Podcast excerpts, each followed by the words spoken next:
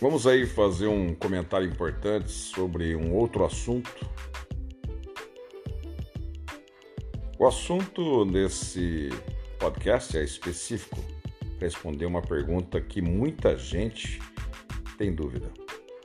No tratamento de juntas de paredes e forro de drywall, eu posso utilizar massa corrida?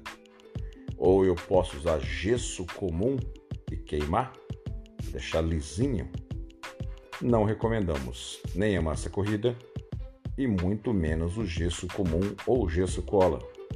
O tratamento de juntas de paredes e forro de drywall faz parte do sistema e a massa contribui com um diferencial de composição química que atua de forma diferente da massa corrida e do gesso.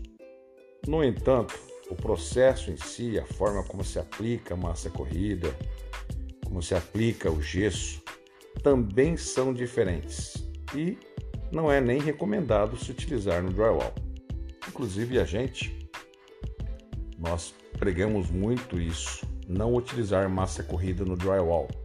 Logicamente, né, a gente sempre fala que tem que saber fazer bem o tratamento de juntas, né, todo o processo de montagem para que tenha planicidade na luz rasante.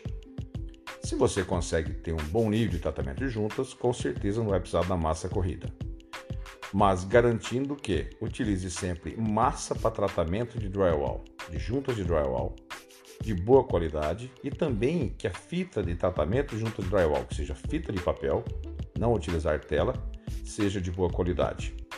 Veja nossos vídeos que a gente tem, posta aí, e também fotos, instruções, tanto no Insta como no, no YouTube, falando sobre esse assunto. Então, respondendo às dúvidas de vários internautas e pessoal que segue a gente nos canais, que perguntaram: posso usar massa corrida no tratamento junta ou gesso puro ou gesso cola? Não.